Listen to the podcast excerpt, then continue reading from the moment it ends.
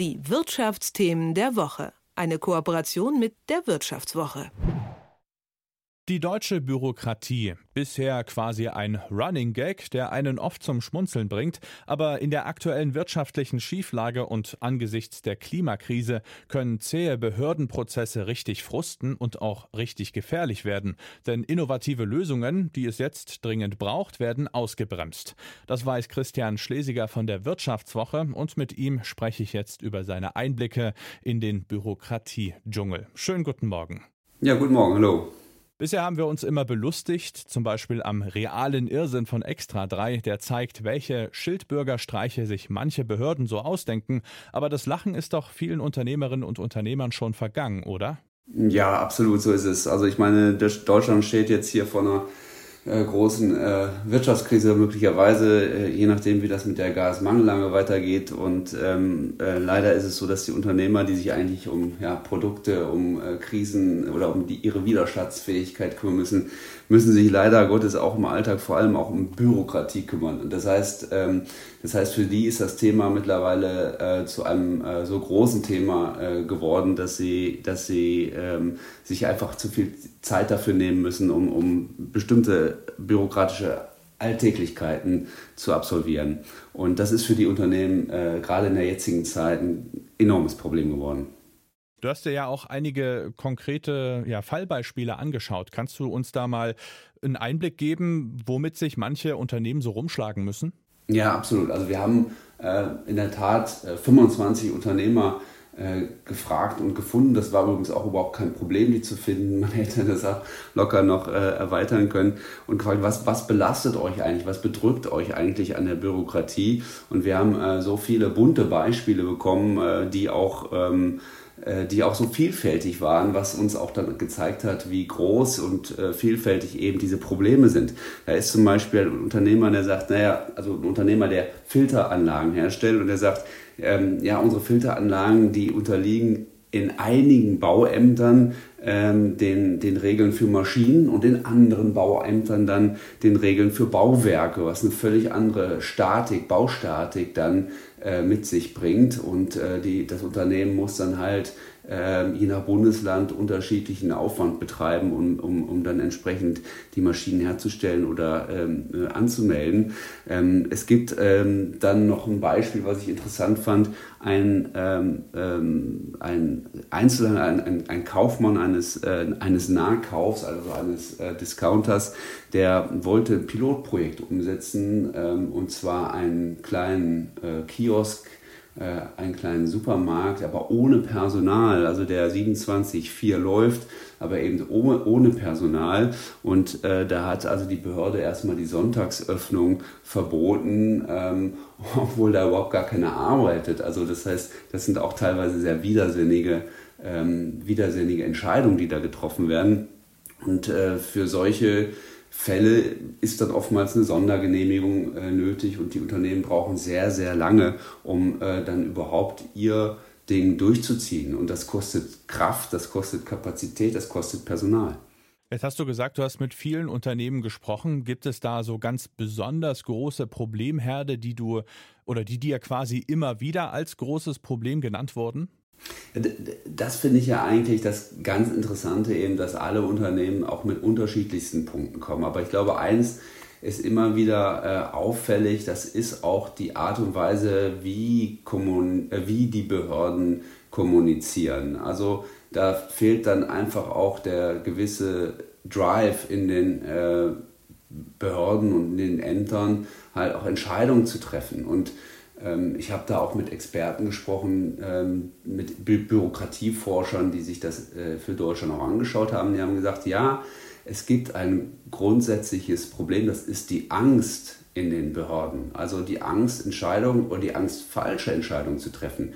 Es sitzen eben auch häufig Juristen in Ämtern und ähm, da sagte eben dieser Bürokratieforscher, dass Juristen dazu tendieren, die perfekte Entscheidung zu treffen, statt äh, eine ja, vielleicht auch schnellere Entscheidung, die auch mal angefochten werden kann, äh, wo möglicherweise das Amt sogar auch mal in einem Rechtsstreit verliert, aber äh, es wird dann eben ähm, immerhin eine Entscheidung getroffen. Es gibt auch eine gewisse Geschwindigkeit. Aber in Deutschland tendieren die Behörden und Ämter da, äh, dazu, eben sehr lange zu brauchen und möglichst eine Entscheidung zu treffen, die eben nicht äh, vor Gericht äh, landen kann. Und dadurch entsteht auch so eine ja, so eine Kultur der Angst. Das haben mir also nicht nur, das hat mir, das hat mir also nicht nur der Bürokratieforscher gesagt, sondern auch, auch Unternehmer, also auch gerade so in diesem äh, in der erneuerbaren Energienbereich ist es sehr, star sehr stark ausgeprägt, dass Behörden Angst haben, ähm, Entscheidungen zu treffen. Also zu viel Bürokratie, zu lange Wartezeiten in den Entscheidungsprozessen. Solche Dinge machen ja ein Land auch als Wirtschaftsstandort unattraktiv, oder? Ja, das ist dann letztendlich die Quintessenz aus all dem. Genauso ist es. Es gibt äh, auch internationale Studien, die sich die Qualität des Standorts äh, angeschaut haben. Da schneidet Deutschland gut ab, was die Wirtschaftskraft angeht, äh, schneidet durchaus auch gut ab, was äh, Innovationsstärke angeht.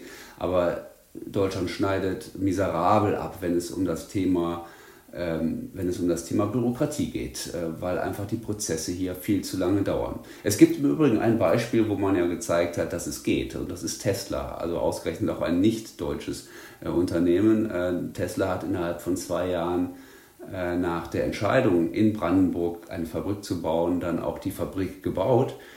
Das hat Tesla auch deshalb machen können, also Tesla hat angefangen zu bauen, obwohl die Genehmigungen teilweise noch gar nicht vorlagen, das haben die auch deshalb machen können, weil sie wohl auch gut einschätzen konnten, dass die Politik und die Verwaltung in Deutschland einen so großen Fisch nicht mehr von der Angel lässt. Das heißt, ähm, es war sehr unwahrscheinlich, dass das äh, irgendwann, dass das scheitern könnte, die Ansiedlung von Tesla. Insofern hat Tesla einfach mal losgelegt, einfach mal gebaut, obwohl die Genehmigungen äh, gar nicht vorlagen. Und das ist etwas, was dann auch viele deutsche Mittelständler kritisieren. Die sagen, äh, so wie Tesla könnten wir gar nicht bauen. Wir haben gar nicht so viel Geld, um uns diesen, dieses, um dieses Risiko äh, einzugehen, da einfach zu bauen und dann möglicherweise wieder alles abzureißen, weil die Genehmigung am Ende überhaupt nicht kommt.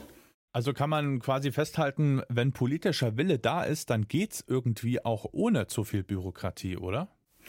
Wenn der politische Wille da ist, äh, dann geht es sicherlich ähm, und ähm, der ist, der ist, äh, der ist wichtig, der ist, der ist nötig. Ähm, es ist auch so, dass die Politik oftmals dann auch Gesetze entscheidet, die nicht wirklich bürokratiearm sind. Ne? Also das muss man auch sagen, das ist auch noch ein großes Problem. Äh, die Politik entscheidet über alles, aber die Frage, welche Konsequenzen, welche Folgen hat das dann in, im Alltag auch für die Unternehmen, das wird oftmals, äh, oftmals völlig vernachlässigt und äh, führt dann halt zu den großen Problemen.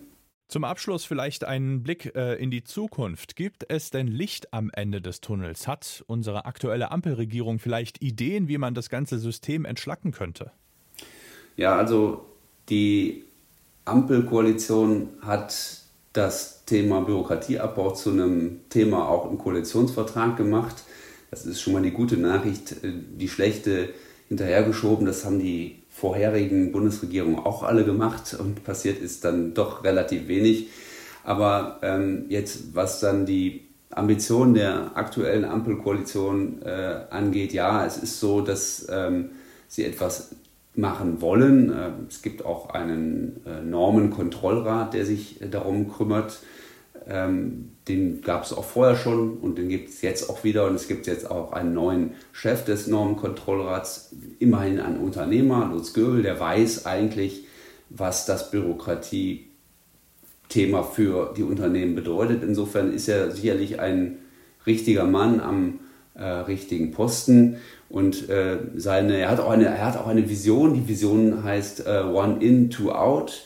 Ähm, früher war es One in, One out. Ähm, das heißt, eine Gesetzesentscheidung, die reinkommt, dafür muss ein, müssen zwei wieder rausgehen. Also früher war es früher das eine, er ist noch ambitionierter und sagt, also wenn wir ein Gesetz reinpacken, dann muss irgendwo an einer anderen Stelle äh, müssen dann zwei Regelungen wieder rauskommen, um so eine Entbürokratisierung zu schaffen. Also die Ambitionen sind groß.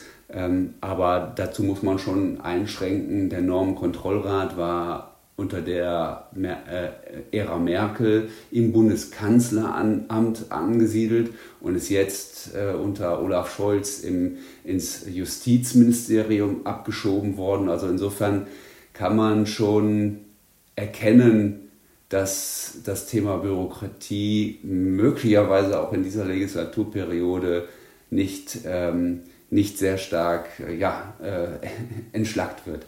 Ja, weil dann dort wieder im Justizministerium Juristinnen und Juristen am Drücker sind. Einblicke von Christian Schlesiger von der Wirtschaftswoche. Vielen Dank für deine Zeit.